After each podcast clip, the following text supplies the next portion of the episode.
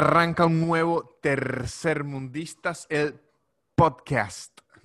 Un nuevo episodio de Tercermundistas, el podcast, amigos. Buen día, porque me acabo de despertar. Buen día, Sí. Víctor. ¿Cómo Se estás? le ve, nunca le había visto la cara de, de- de recién despierto. Y son, debo que- decir a la gente, no son las 5 de la mañana, son las 11 y 40 de la mañana. Son las 11.40, eh, pero, ayer, pero ayer volví a hacer show. Ayer volví a hacer show y llegué muy tarde a mi casa, por eso. Bueno, yo soy Víctor, el que aún no ha hecho show desde la pandemia Medina. Yo soy Lucas, el conejo barbudo colorado lauriente. Me tengo que sacar esta barba, amigos. Me tengo que sacar esta barba. ya No, mismo. pero le queda bien, debo decir. Está, de- está demasiado tupida, a mí no me gusta así. Eh, no sé, no, pero qué sé yo, no importa. Parte de otra historia. Eh, ¿Cómo te sentís? Me siento bien, me siento mucho mejor, aunque hoy tuve mi primera crisis, error de cálculos del coronavirus, que ¿Por qué? no puedo salir a hacer las compras y el muchacho del supermercado tiene un servicio que entregan a domicilio, lo calculé mal, entonces hoy me quedé sin alimento. No, Víctor. O sea, él me lo va a traer, pero en la tarde y ayer se me acabó y hoy en la mañana me tocó hacer un recurso que lo hacen muchas madres venezolanas y ahora entendí por qué. ¿Por qué? Pues porque no tienen más, se llama bollos. Es hacer con la harina pan, la harina, Ajá. no importa la marca. Puede Sí, sí, sí, sí. La de las arepas. Exacto. Con la harina de las arepas se hace un, un bollo que se parece demasiado a un mojón, o sea, un- a un, un- sorete. Eso se pone en agua hirviendo, se en- endurece y eso se acompaña o con mantequilla o con algún tipo de nata y algo así. Y ahora que me doy cuenta, es la comida oficial para cuando uno no tiene más nada. Para cuando uno ya está, pero en, en el fondo, digamos. Exactamente. Claro, porque es un bollo de Mm. masa que eso lo llena uno porque lo llena. Claro, claro, claro. A mí me. Todo, todo lo que sea tipo panificado de cualquier estilo, a mí me está diciendo eso, yo estoy como. Sí, lo comería. No, es que Sí. es rico, es que es rico porque de, de hecho no es panificado, sino es cocido. Claro, claro. Pero el, el detalle cuando usted lo ve nutricionalmente no es nada, sino es un churro de masa. Claro, claro, claro. No, no le aporta nada nutricionalmente a tu, Ah, cuerpo, a tu sí, no. intestino. Le dice al, al cerebro, aguánteme unas horas. Claro, aguantamos unas horas que el chino no abrió aún. Exactamente. Ah, Víctor. Ajá, Luca. ¿Y qué tal el regreso del stand-up? Estuvo bueno, estuvo bueno. Eh, me di cuenta que no estoy en mi nivel igual, ¿sabes? Porque no, no, Claro, uno se enfría. no me enfrié un montón. O sea, no me, me olvidé un montón de chistes. Y eso que tenía igual anotado una listita, eh, pero, pero viste que ahí, por ahí en una, en una historia vos tenés 26 chistes. Entonces, por más que vos tengas anotado el ítem de esa historia, de esos 26 chistes, hay un par que te vas a olvidar. Bueno, yo me olvidaba 15 por cada 26. Claro, que, O sea. que lo peor es que, que lo peor es que cuando usted la va contando, ojo, yo nunca me había ausentado por tanto tiempo, pero yo sí me he ausentado que si por dos meses, y, y cu- cuando ust- usted va a regresar, usted va en la mitad de la historia y la gente usualmente se reía más aquí. ¿Qué está pasando? Sí, boludo. No, y aparte en el medio una desesperación de decir, ¿y qué venía ahora?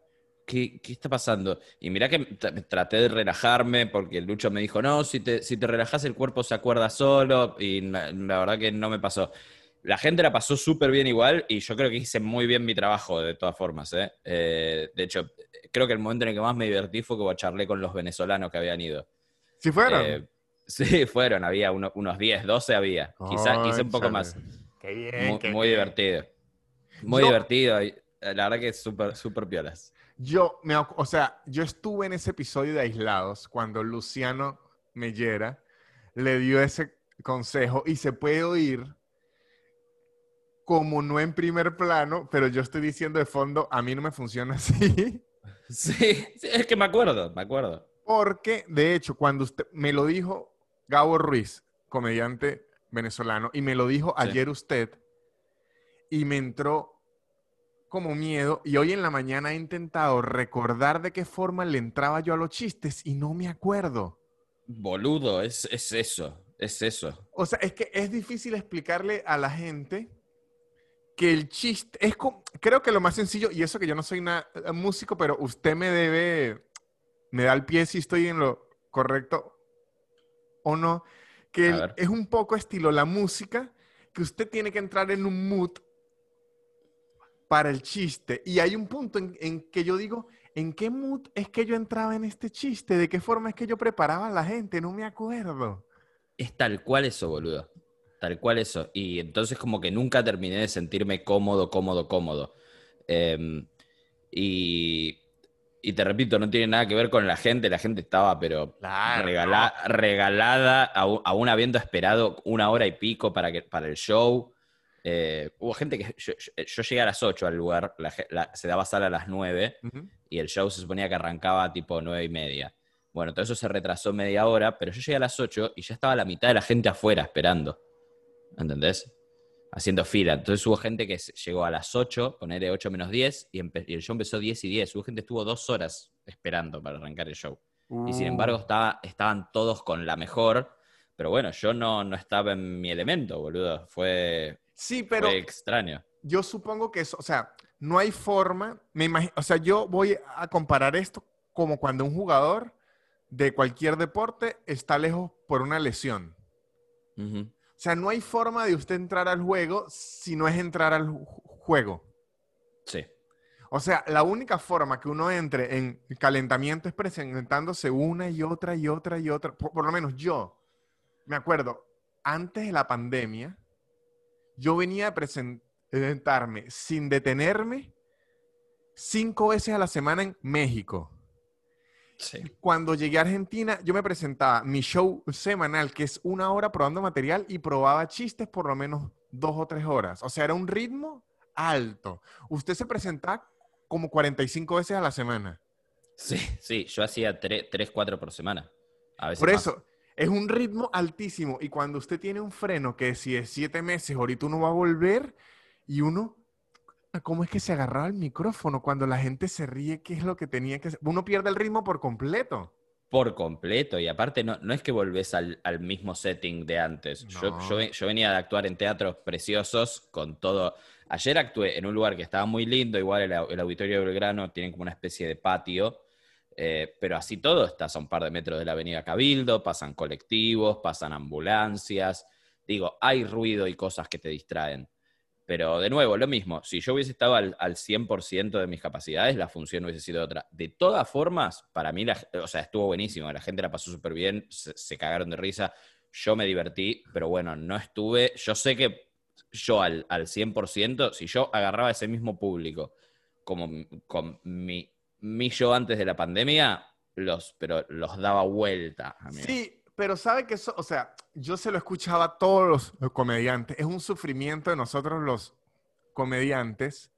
¿Por qué? Porque uno conoce su propio ritmo, uno sabe dónde van los chistes y uno entiende la fuerza de los chistes. O sea, porque cuando usted ya se dedica a ser comediante profesional, usted ya prácticamente sabe este chiste tiene aplausos. O sea, ya Sí. uno, uno lo sabe, pero el, eh, la gente no. Y estoy seguro que aunque usted está diciendo, el show de ayer no vi lo máximo, hay gente que está diciendo, el mejor show que fui en mi vida fue ayer el de Lucas. O sea, porque es según la experiencia de la gente, a lo mejor ellos tuvieron un mal día y uno les alegró el día. O sea, es, Total. yo un día recuerdo que me ocurrió lo contrario. Yo tuve un showcito aquí en Argentina que yo debo decir, de mis shows, en los que mejor me iba era el showcito porque ya me sentía en mi área. Sí, sí, eras vos. En- aparte, un, espa- un espacio chiquito. Ah. Exacto, vos, y tipo, controlaba la... O sea, ahí yo ya me sentía sí. que aquí, aquí soy my weather. Sí, sí, lo dominabas duro. Yo a, las funciones que fui a verte ahí eras Dios. Recuerdo una noche que yo dije que se quite Dave Chappelle porque estoy matando. O sea, una noche que, que- que dije, o sea, esto se acabó. Y en, y en, la, en la noche recibí un mensaje de una muchacha que la verdad esperaba mucho más de ti, en serio no me reí mucho, no sé qué. Y yo, ojo, no me deprimí ni nada porque en verdad yo había tenido mi noche. Yo dije, hoy fui Jordan. Sí. Y lo que dije, en verdad que increíble la percepción que esta muchacha se fue de un mal show y yo me fui diciendo, ¿por qué el puto Netflix no firmó esta mierda hoy? No lo filmó. Sí, sí. Es que es, es muy loco como la- todos tenemos percepciones distintas de todo.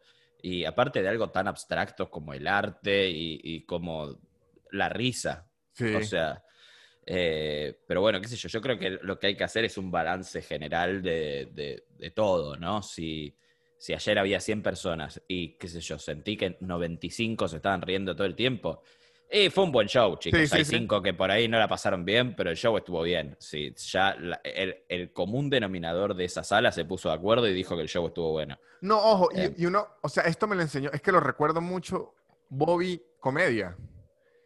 Yo de Bobby aprendí, o sea, yo, digamos que cuando yo empecé a trabajar con Bobby, yo trabajé con su productora y eso, la productora de Mariana, la esposa de Bobby. Ellos me agarraron a mí de ser un buen comediante, pero silvestre, o sea, yo era un animal. Sí, Yo era un desquiciado, un demente, y ellos me enseñaron cómo decir la profesionalización.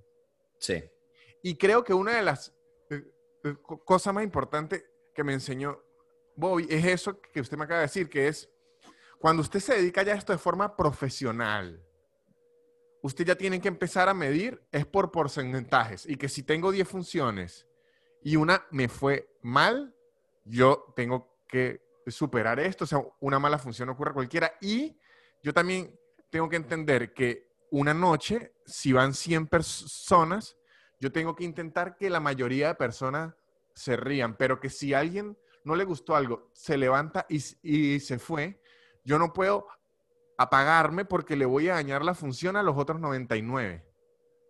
claro, exacto. Exacto. La- la- tipo, vas a cagarle el show a los que realmente la están pasando bien. Exacto. O- Eh, ocurre Ayer- demasiado cu- cu- cuando alguien heclea, cuando Sí. alguien... Que si uno le dedica toda la noche a él, el resto del público, bueno, pero déjelo, está borracho, yo vine a divertirme yo. claro, ¿Qué le iba, no te qué iba a contar usted? Que, Que ayer, que ayer estábamos en medio del show y, do- y dos, dos pibes se pararon, o sea, una, una pareja y un chico, y se separaron y, y como que se fueron. Y yo dije, ah, ¿se van? Le dije, ¿cómo la pasaron? Y, y yo entendí más o menos que dijeron. Y yo entendí que se estaban yendo. Y, lo- y- y- y cu- mientras se iban, yo le dije, bueno, ojalá choquen. Le dije, tipo, le dije así en chiste y la gente se rió. Y después los vi que no se estaban yendo, que estaban encarando para el baño. Ajá. Y tipo, y tipo, y dije, ah, estaban yendo al baño. Le dije, mil disculpas. Estaban yendo a cagar. Y después mi novia me dijo, no te dijeron, la pasamos más o menos, dijeron, "Está- me estoy meando, dijo el chabón. Y después, claro, después los vi que estaban queriendo volver a subir, volver a entrar a la sala. O sea, imagínate, yo en mi cabeza estaba todo, uh, estos están yendo, vamos a hacerles un chiste, porque, ¿entendés? sí, sí, O sea, de enroscado nomás, de enroscado. Sí, es que es demasiado, o sea, es difícil para la persona que se dedica a las artes es- eh, escénicas en vivo, porque ojo, grabar es otra cosa, o sea, cuando usted hace un sketch, una película o algo así, es completamente distinto porque queda en video. Cuando usted hace algo en vivo es 100% la percepción entre el que está en la silla y usted. Sí. Es bien difícil y requiere años de trabajo. Yo no sé qué nombre le da a usted, pero es como poder salirse de su mente y ver con un tercer ojo lo que está ocurriendo. Sí, sí, una experiencia medio extracorporal. Exactamente.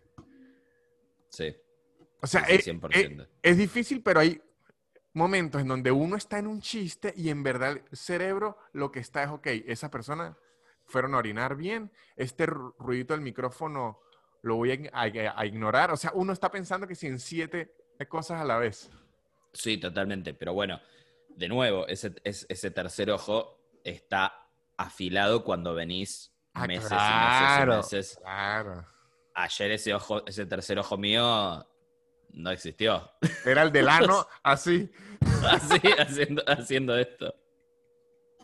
No, pero la, fu- la función estuvo muy bien. O sea, la, la verdad que estuvo muy bien. Pero, ¿Y sintió que le volvió el alma al cuerpo? Sí, creo que sí.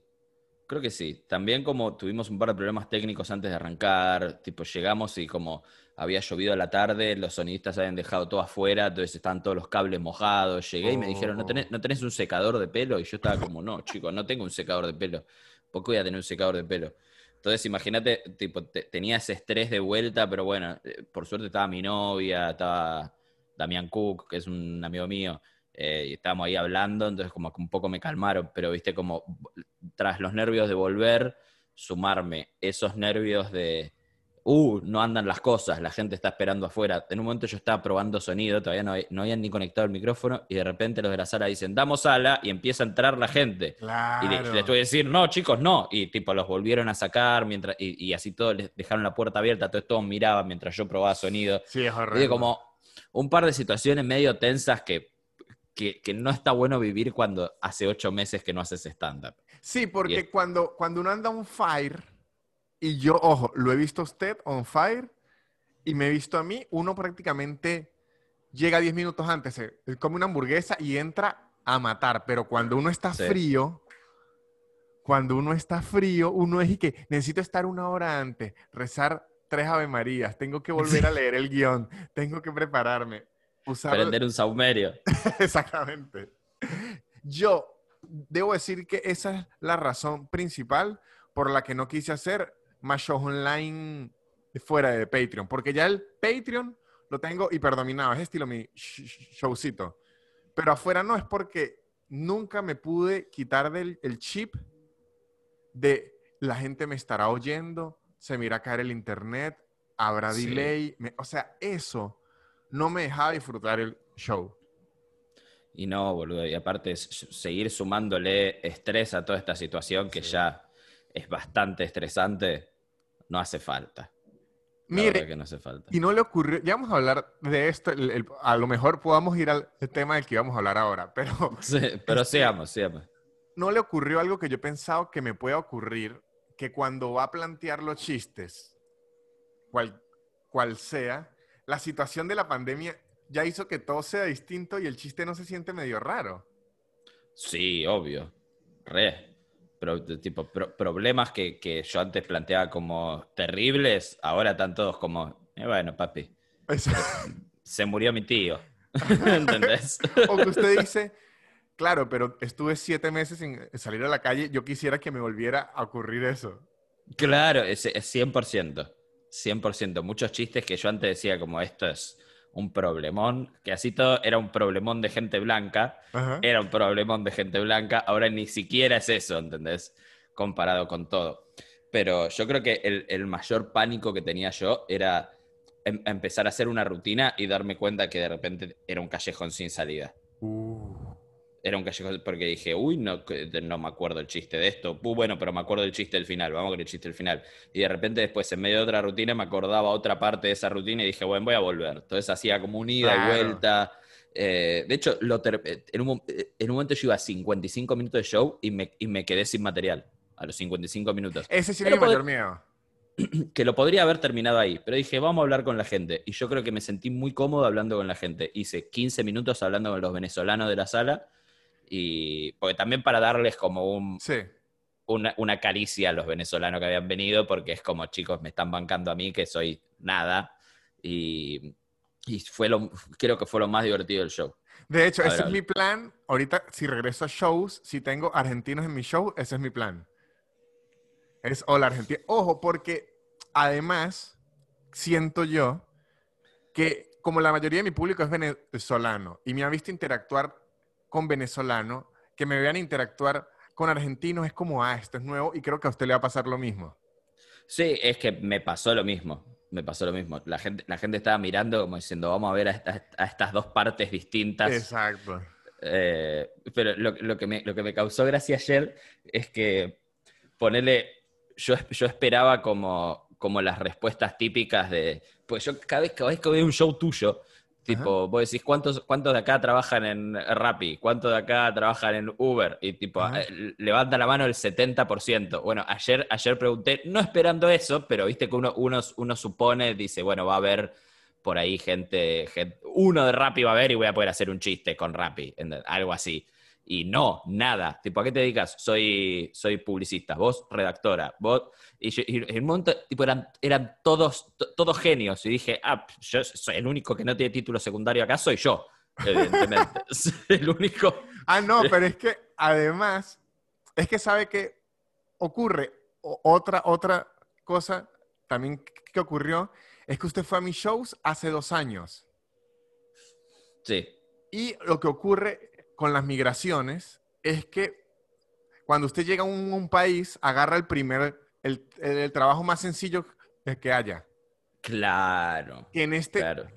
caso, y de hecho, yo lo he discutido mucho con argentinos, porque sabe que aquí en Argentina se ataca mucho, usted se sabe el nombre, ¿cómo se llama? Trabajo no precarizado. Trabajo, sí, trabajo precarizado, sí. Precarizado, eso. Que es como un trabajo que no tiene seguro, que no sí, tiene... sí. Y yo entiendo la crítica porque es injusto para el empleado estar en una situación tan gris, pero cuando usted llega a un país y es migrante, esos trabajos son lo que son.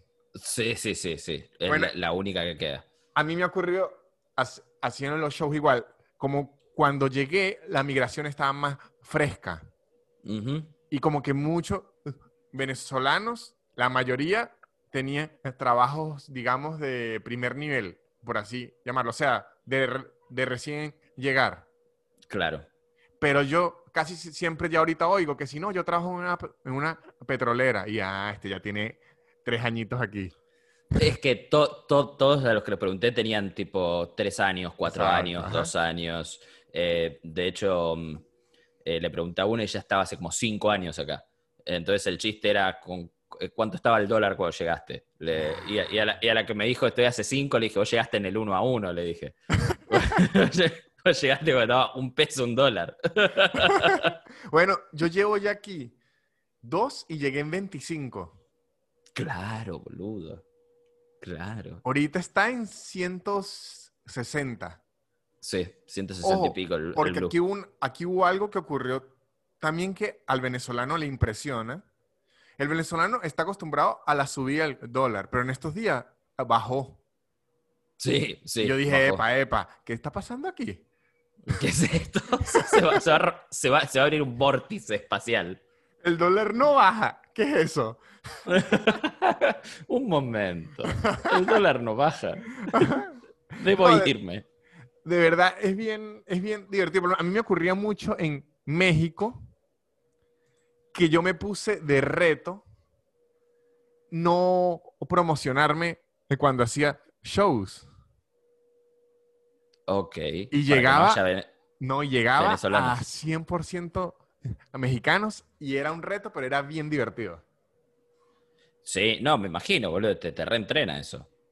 Sí, y, y hace que uno tenga que trabajar en otro nivel, porque usted, además de estar pensando en, todo lo que está pensando, usted está pensando, ¿me está entendiendo esta gente lo que estoy hablando? Sí. Bueno, a, mí, de hecho, ayer yo eh, ya estaba so- sobre el final del show y ahí recién se me ocurrió, bueno, de nuevo, imagínate lo mal que está. Yo dije, bueno, voy a preguntar al principio cuántos venezolanos hay. Claro. Dije, para ver si puedo adaptar un poquito. Y lo pensé también por el hecho de, si son poquitos, voy a hacer el chiste de, bueno, no voy a traducir, se joden. ¿Entendés? Si son dos, como, no importa. Era como, dije, hasta eso, voy a tener ese chiste preparado. Me olvidé por completo. Hice todo el show. Cuando me quedé sin material, me puse a hablar con la gente y pregunté, ¿cuántos venezolanos hay? Y empezaron a aplaudir y eran, no sé, 12, 15, ponele. Y ahí le dije, ¿entendieron? Y dice, sí, entendimos todo. Aparte ya estaban todos hace 3, 4 años, ya está. Estás entrenadísimo. O- ojo, y debo decir que usted, usted es un buen, ya con el entrenamiento de tercermundistas, Sí. usted es un buen rompedor de virgos de el es- el stand-up venezolano al argentino. O sea, si un venezolano quiere incursionar a hacer audiencia el- del eh, stand-up argentino y tiene miedo de no entender, pueden utilizar a Lucas de Puente. Sí, sí, yo soy el, yo soy el nivel easy. Ajá, porque yo, yo voy a decir esto, un día, un día lo sustituí a usted en Mellera y Lauriente. Sí, me acuerdo. A un día lo sustituí. Y al final del show ustedes hacen algo de preguntas y respuestas. Ajá. estábamos Lucho y yo porque Lucho es Mellera. Mellera y Lauriente es porque Mellera es Sí. uno y Lauriente es otro. ¿no? Es, es otro. Y dos preguntas de Lucho a dos argentinos hablaron en un argentino que yo no entendí nada y literalmente con el micrófono me reía y que... Pero no estaba entendiendo una mierda, ni lo que le preguntaban a Lucho ni lo que Lucho respondía. Claro, y aparte llevabas poco tiempo vos ahí también. Llevaba poco tiempo y Lucho se transformó. Lucho como que agarró y se puso la, la- la remera de boca y empezó a... Se transformó en un argentino que yo nunca había visto. Yo dije, ¿qué es esta mierda? A- aparte, qué raro de Lucho. Si Lu- Lucho no. Lucho es como bastante neutro, si te lo pones a. a Bueno, pero ahí se transformó. Es que debe ser que lo que le preguntaron me tocó una fibra. Sí. Y se transformó y yo dije, yo no acabo, yo no sé qué pasó en estos dos minutos. No tengo ni puta idea. No, no sé qué pasó. Y además, usted sabe que en los teatros el retorno le cuesta a uno. Entonces yo oía la voz de Lucho como con eco y le entendía menos. Claro, no. Perfecto. A mí también me pueden utilizar de puente porque yo sí sé que unos estando, pero venezolanos tienen el venezolano muy avanzado. Lo sé, lo sé. Víctor, vos sos un buen, un buen neutro, me parece. De hecho, yo le he pasado tu, tu show a amigos míos y lo han entendido. El, el que está subido internet eh, tuyo en YouTube, tu especial, lo entiendo. Ah, claro, porque es que ahí yo ya había vivido en México y ya lo grabé en, en- en Argentina. Pero si oyen los míos Sí. viejos viejos, no van a entender. No, mismo yo, tipo, con, con el- con mi venezolano bastante avanzado, yo te, te he visto, no sé, que en el, en el show de George Harris y decía, "Es- ¿qué, qué hicieron con Víctor? Este Ah, no, Víctor". porque además usted me vio en el show que tengo que ser más venezolano que en Venezuela. Claro, sí, sí, sí. Estabas tipo en Miami en el show de George Harris, donde la gente añora venezolaneidad. Sí, de hecho, ese, ese show, eh, para, los, para la gente que no sepa, George Harris es un comediante venezolano que vive en Miami, que es el comediante con el, el show fijo que más llena en Miami sin importar la nacionalidad. Ni un gringo hace eso.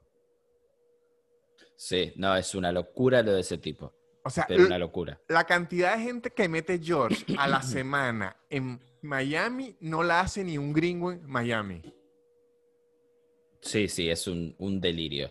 Pero la particularidad que tiene George, aunque él ya es bien internacional, George es como el venezolano multiplicado por 5000. Y hay algo que los comediantes venezolanos tenemos, inclusive los extranjeros, no les gusta ir mucho al eh, show de George de invitado, porque el público de George lo quiere ver a él. Y sí, a él. Y Y, sí. entonces cuando aparece el invitado en muchas oportunidades, no es bien recibido porque George acaba de matar a esa audiencia una hora. Sí, Lo sí, acaba sí, de matar. poronga. Y de repente, y con ustedes esta otra persona que no soy yo. Yo debo decir que la yo he tenido... como, Eh, Claro, no, la gente se para al baño porque usted es un receso entre George. Claro. qué, qué horror ese concepto. Usted es un receso entre Georges. Sí, Pero sí, sí, yo debo decir 100%. que yo, yo tengo la medallita de que soy de los que me ha ido muy bien ahí, pero es porque yo entro con mi venezolano por la 10.000 a disparar también. Sí, a matar. Y, y con el A venezolano, bueno. ¿qué pasa, mamagüevos, maricos, malparidos? ¿Qué pasa que esta mierda no, no sea todo, che vaina, verga, ¿qué es lo que está pasando aquí? Así. Sí, sí, sí. Bueno, yo de hecho ayer hice como una metralleta de, ve- de venezolanos y tipo empecé siendo becerro, mamahuevo, fuera maduro, empecé tipo, así, así. Y aparte la, ge- la gente se reía ya de, por sí. Cuando empecé a hablar con los venezolanos, en un momento dije, eh, dije, son de Venezuela, le digo, y que me conocen por, nada, por, por Nanutria, por el podcast de, de Nanutria. Bueno, gracias por venir, le dije, me gusta el venezolano.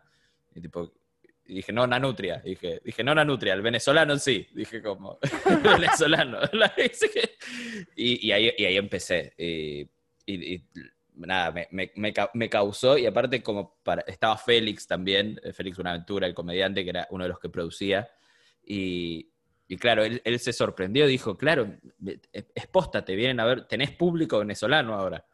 Y es loquísimo, boludo. Para mí Claro, es, es, delirio. es- es muy raro. De hecho, me ha ocurrido y ya lo dejo de hacer en el, en el, en el open mic de Félix Buenaventura. Se llama...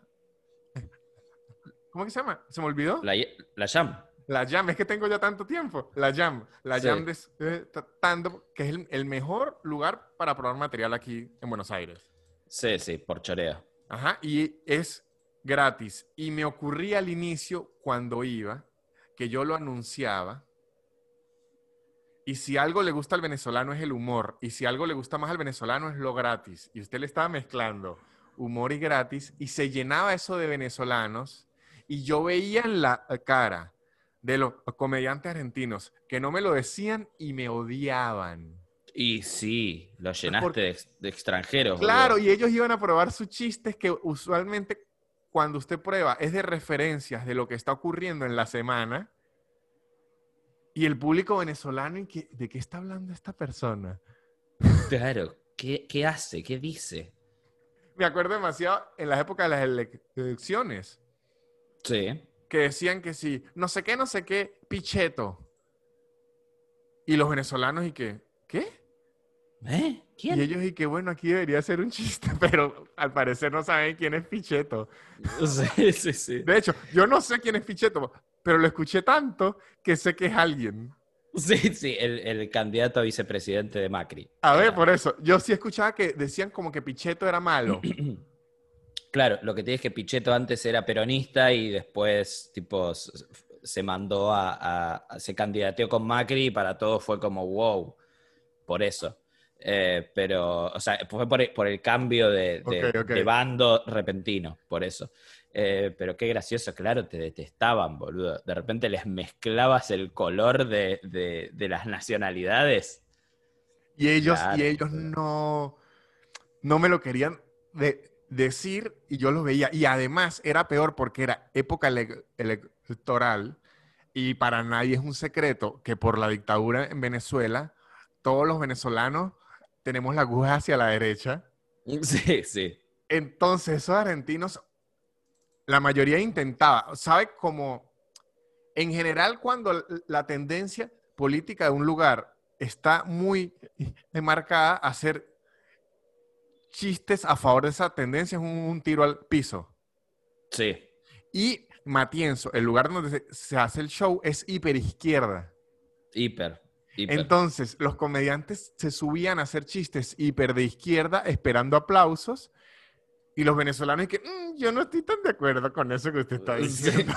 A mí, a mí esto no me gusta y no sé quién es Pichetto.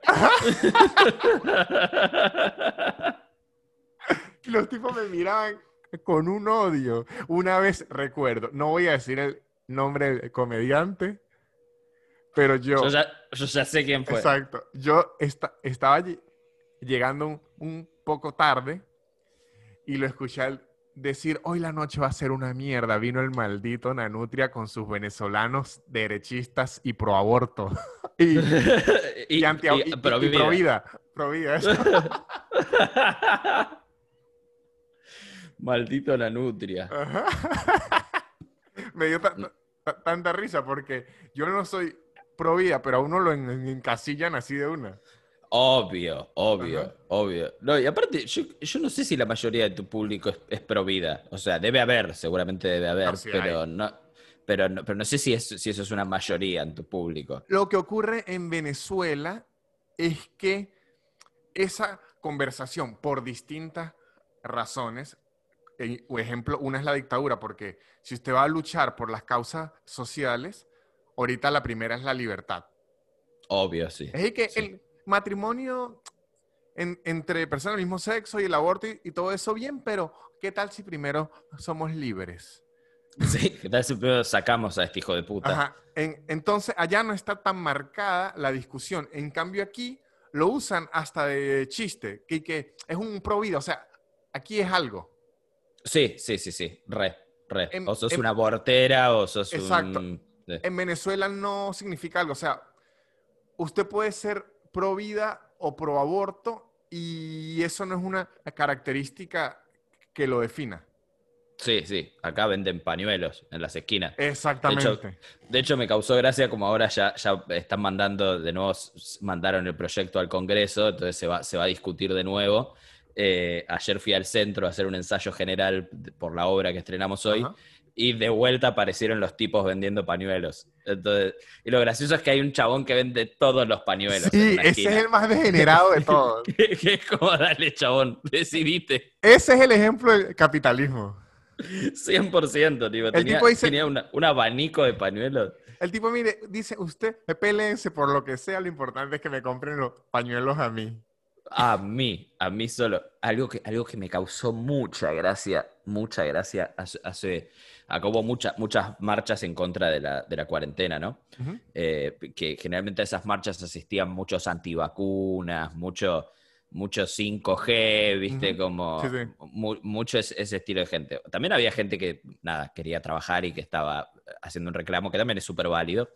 Eh, y, había, y había un loco vendiendo unas cornetas, ¿viste? Ah, Para, bueno, y en, una, en, un, en un contexto de pandemia, obviamente, eso tiene que estar todo desinfectado y, y- y- Por y favor. y de- y el- y- y se viralizó un video del tipo probando las cornetas una por una y después vendiéndolas. Tipo, el Claro. chata, pa, pa, Pero- después Es que no hay ni una ironía, sino es obvio que en una marcha anti la pandemia, o sea, anti la cuarentena, la gente va a hacer eso porque son los que no quieren usar ni tapaboca.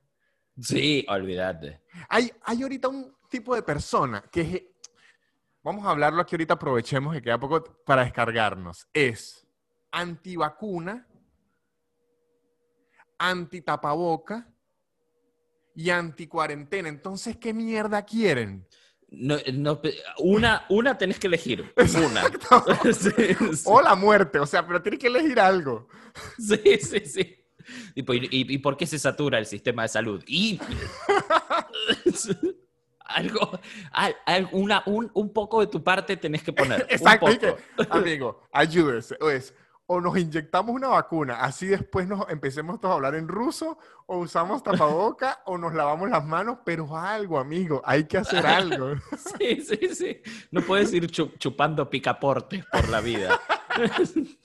Esperando que no pase nada. Eh, a, mí lo, lo que me sigue llamando la atención es, es como hay gente que en estos ocho meses no aprendió a usar un tapaboca. Es, es algo que no comprendo. Y gente que por ahí lo tiene puesto todo el día, pero lo tiene puesto acá. Sí. Es como, amigo, ¿no viste nada? ¿No entendiste todavía que, que a- acá es un problema también? Ojo, aunque yo debo decir que hay que usar tapabocas y todo, pero para mí era muy fácil señalar en invierno. Porque con frío usar el, el tapaboca era hasta rico. Es un placer. Es un Pero placer con ahorita que llegó las altas temperaturas, caminar con la mierda esa es asfixiante. Sí, sí. Yo, yo ahora, yo ahora tengo unos, boludo, que son un gol, que son unos que hicieron en el, en el CONICET, el, el- el Instituto de Investigación de acá, que tipo son zarpados, tipo se, se venden afuera porque los desarrolló un grupo de científicos, ¿viste? Entonces tienen como una, un, un montón de, de capas de protección y no, y no te da calor. Es una locura. Tipo, te, te tapa todo y, y casi no te da calor. O sea, el, el primer día por ahí estás un poco que no te acostumbras a la tela y todo, pero después Yo, yo por suerte, eh, uno de los patrocinantes de, de mi podcast, el de los martes, de mis 450 Sí. podcasts, ahora hace tapabocas y se, inven- se inventaron algo que de hecho hicieron la prueba conmigo, que es que le hicieron como una especie de escote Sí. para poder usarlos con lentes. Ah, boludo. Y por suerte hacen que me dé mucho menos ca- calor, porque ahora es como aerodinámico y me entra aire en el eh, pómulo. Y ahora parezco un anciano, pero es que no inventaron, sino se pusieron a vender algo que al inicio me pareció una, una locura, que es una cuerdita estilo la de los viejos con lentes. Sí, claro. Una cuerdita para tapaboca que me parecía horrendo, pero es practiquísimo, Lucas. Lo tenés colgado y de repente. Claro, uno lo tiene colgado y, y- y si se acerca alguien o algo así, ¡pum! pero no lo tengo guindado en las orejas, que me parece que tuviese un hilo dental en la barbilla. Claro. De verdad, es bien práctico ponerle un hilito si no tiene problema de parecer un anciano.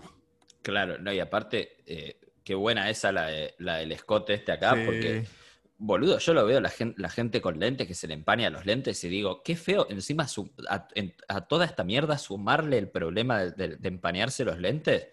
O yo sea- que encima me, me enculo por cualquier estupidez. En el invierno, porque ojo, cuando hay más frío se empañan más. Ajá. En el invierno, para yo sacar al perro, era o sin lentes o así.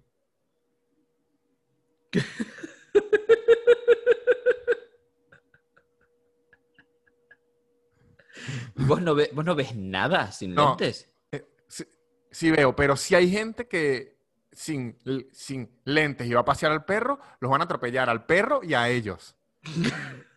Llega a la casa y es otro perro y la gente le dice, epa, epa, y el perro. ¿Dónde está Firulais? y, y es un abuelo. Y que no, lo que me traje fue un abuelo, fue sin querer. Disculpe, don Cosme. qué, qué picardía. El señor, y el abuelo dice, yo no dije nada porque es que hace tiempo que no me paseaban. Porque estaba aburrido en mi casa. No, boludo, qué, qué verga no ver. ¿Vos, vos te hiciste la operación del- de los No. ojos? No, es que, es que no es tan grave. Ah, ok, ok. No, y aparte ya sos, ya sos nanutria con los lentes. Como... Sí, y la verdad no me molesta. O sea, no he tenido ningún problema nunca por usar lentes. O sea, no me ha afectado en ningún. Lo único que es un fastidio es querer ver televisión o ver el celular acostado. Ajá. ¿Por qué? No me puedo apoyar de lado, Ah, qué verga eso. sino me toca así recto. Uh. Eso sería un, un game changer. Claro, porque sin los lentes sí no puedo ver bien el celular, porque la letrica dice muy chi- chiquita. Claro, boludo. Y, y, y porque vos, o sea, vos te podrías hacer la operación igual, ¿no? Si quisieras. Coño, pero demasiado, páseme la operación para poder ver Instagram acostadito de lado. Sí, lo sé, lo sé. Sería Lo sé. Sí, so- someterte a una intervención quirúrgica para, para poder acostarte. No creo que valga el esfuerzo ni el dinero. No, no, ni en pedo. Igual, bueno, es- esa es la, la, la obra social, te la debería cubrir. Sí, pero igual el reposo y que me echen un cuchillo me da fastidio. Sí, es un montón. Y aparte tenés que operar primero un ojo y después el otro. Todo Ah, son como doble recuperación. No, es un montón. Epa, una pregunta ya que nos acercamos al, al- al final. ¿Cómo es el protocolo, esto que me va a servir a mí y a la audiencia? ¿Cómo es el, el protocolo de, para el, eh, sh- show? ¿La gente usa tapaboca? ¿Qué? ¿Cómo es? ¿Qué sé yo? Este hace- hacer al aire libre, la verdad que medio que me parece que la gente hizo un poco lo que se le cantaban las pelotas. Vi gente con tapabocas, pero poner, no sé, de, de- de todas esta- la prim- las primeras dos filas, que es lo que yo veía, y vi algunos sin tapaboca. Pasa que también lo de la primera fila tienen ventaja porque no tienen a nadie adelante, entonces como que... eh, pero poner, no sé, ni bien entraban alcohol en gel, les tomaban la temperatura a todos, Ok. los sentaban con distancia. Ahora, el protocolo para las salas techadas, que hoy, por ejemplo, va a ser la primera función que hago adentro de un teatro, un lugar cerrado, es mucho más estricto. Mucho más estricto. Tipo, por fila meten dos asientos. Claro, o eh, sea, sí, o sea, y, sí. es, y es intercalado también por fila. O sea, es que en mi mente está, si se respeta la distancia, sí se podría estar sin en tapaboca mientras usted esté en el asiento. Sí. Porque me parece raro hacer un show de humor que yo no le vea la cara a la gente. Sí, igual las risas se escuchan igual, ¿eh? La verdad que yo ¿Sí? tenía un poco ese miedo, pero las risas se escuchan igual. E imagínate que mi show fue al aire libre, con autos pasando, y sin embargo se escuchaba mucho a la gente. Mucho a la gente. O sea, por eso no hubo, no hubo drama. Yo creo que el show más raro va a ser el de hoy, con toda la gente Claro. súper distanciada, con, con muy poca gente, porque nos dejan meter nada más el 20% de la sala. Y no es que es una sala de mil personas en la que actuamos nosotros, es una sala de 400. Entonces van a, van a haber 110 personas, pero- y todas muy distanciadas, porque es dos por fila, una fila no, dos están Claro, acá, ajá. una fila no, dos acá. Va a ser raro, pero bueno, Bueno, pero- eh, es volver a actuar. Yo no, yo al inicio de año no me imaginé que las manos me iban a oler alcohol todo el año y fíjese. Como, así está el país y se lo hemos contado, Víctor. Bueno, Lucas, ¿qué aprendimos hoy? Eh, yo aprendí que antes de arrancar un show tengo que preguntar si hay venezolanos como para darles un, un- pequeño Google Translate, no al final, cuando ya no entendieron un culo. Exactamente. Yo, Siempre es al revés. Yo aprendí que si usted se va a dedicar al bello arte de la venta de, de pañuelos, hay que dejar la ideología a un lado. Sí, sí, por el bien del negocio. Mente de tiburón, mi amigo. Mente de tiburón. Yo, yo aprendí que, que aún, aún los hombres pueden usar un escote si hablamos de tapabocas. Exactamente. Que no les Un- avergüence. Que no les avergüence usar un buen escote. Yo aprendí que hay que sacar más a los abuelos, porque si no, le van a pasear a su abuelo como perro y usted no se va a dar cuenta. Y va a terminar en la casa de un venezolano. Exactamente, sin lentes. sin lentes. Yo aprendí que no puedo confiar en mi memoria porque ya pasaron demasiadas cosas como para que me acuerde una hora y veinte de material de hace ocho meses. Bueno, Tengo que... ya, ya saben lo que dicen los efectos secundarios de la marihuana. ¡Oh! Yo, ayer los viví en carne propia. Ocho Aprendimos que meses. es real. Sí, sí, ocho, ocho meses de porro, pero acá ya no hace falta ningún, ningún estudio de la Universidad de Michigan. Yo, yo, chicos, suficiente, suficiente. Bueno, muchachos, nos cuentan qué aprendieron ustedes. Espero que les guste este episodio. Sí, señor. Chao, amigos. Thank you.